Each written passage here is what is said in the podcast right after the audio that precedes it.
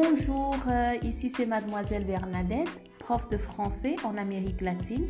Dans ce podcast, je vais vous enseigner les instruments de musique en français. On y va?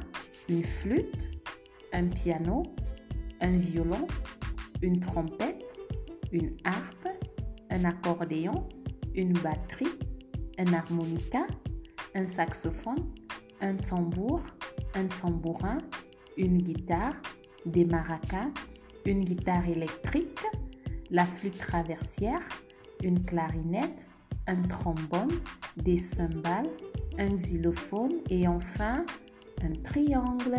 Merci beaucoup. À bientôt.